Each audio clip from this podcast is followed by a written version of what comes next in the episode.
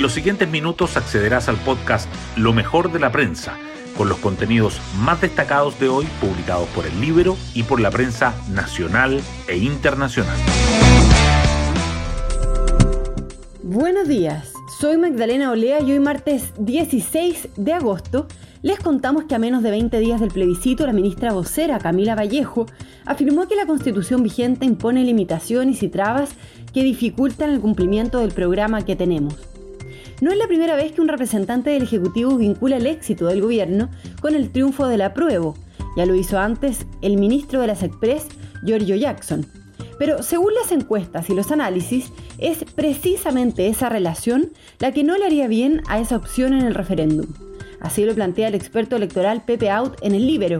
Al apruebo dejó de convenirle el involucramiento del presidente y del gobierno, sostiene.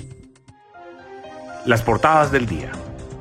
La prensa aborda diferentes temas. El Mercurio destaca que el gobierno enfrenta la sexta prórroga del estado de excepción y un incierto desenlace del proyecto de amnistía en el super miércoles legislativo.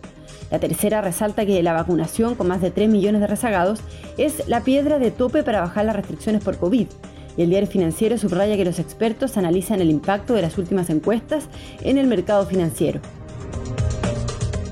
A propósito del plebiscito, el Mercurio remarca que el CERVEL afirma que la participación podría superar un récord de 8,3 millones de personas y que pide medidas cautelares en contra del Estado de Chile por eventual intervencionismo electoral. En tanto, la tercera señala el debate sobre la centroizquierda que se abrió en la recta final al 4 de septiembre. Otros temas que sobresalen en el Mercurio son que Hacienda y Economía alistan medidas para elevar la productividad, que los expertos debaten la idea del ministro de Educación de mantener el currículum escolar priorizado, las marejadas hasta el viernes de norte a sur y los planes de blanco y negro.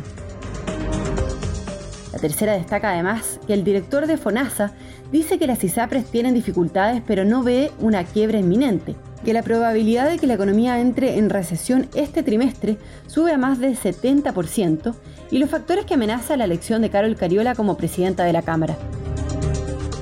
El diario financiero, en tanto, resalta las entrevistas a Javiera Parada. Nadie sabe lo que uno ha vivido y cómo ha logrado pararse en la vida, dice. Y a Joan Williams. Las mujeres caminan en la cuerda floja entre ser vistas como una buena mujer o una profesional autoritaria y ambiciosa, sostiene. Hoy destacamos de la prensa. El Congreso se prepara para votar mañana la sexta petición del Ejecutivo para renovar la medida de emergencia en la macrozona sur, que seguiría sin considerar a los ríos, lo que ha causado controversia. Además, la amnistía a los presos del estallido se encuentra en el cuarto lugar de la tabla de mañana en el Senado. El oficialismo no tendría los 26 votos necesarios para aprobarla. Hay más de 3 millones de rezagados y la vacunación es la piedra de tope para bajar las restricciones por COVID-19. El primer refuerzo ha llegado al 81% de la población objetivo y el segundo apenas al 57%. La letalidad ha bajado, pero las muertes han subido, los contagios van y vienen y la enfermedad no se gripaliza.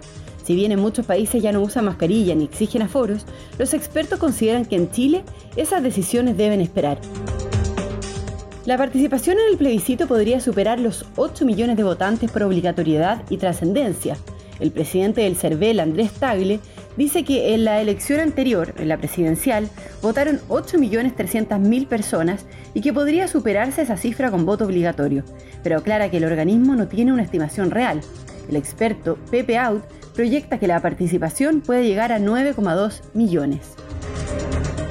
La actual constitución impone limitaciones y trabas que dificultan el cumplimiento del programa que tenemos, dijo la ministra vocera Camila Vallejo en una entrevista con la prensa, diario regional del Maule, pero aclaró que si gana el rechazo, vamos a seguir gobernando y empujando con la misma convicción nuestro programa. Y nos vamos con el postre del día. Parten los octavos de final de la Copa Chile. Los tres grandes llegan en contextos distintos y con objetivos diversos al torneo. Colo Colo va por el tricampeonato, Universidad de Chile busca salvar el año y Universidad Católica se despedirá temporalmente de su estadio con el juego contra Audax Italiano. Bueno, yo me despido, espero que tengan un muy buen comienzo de semana y nos volvemos a encontrar mañana miércoles en un nuevo podcast, Lo mejor de la prensa.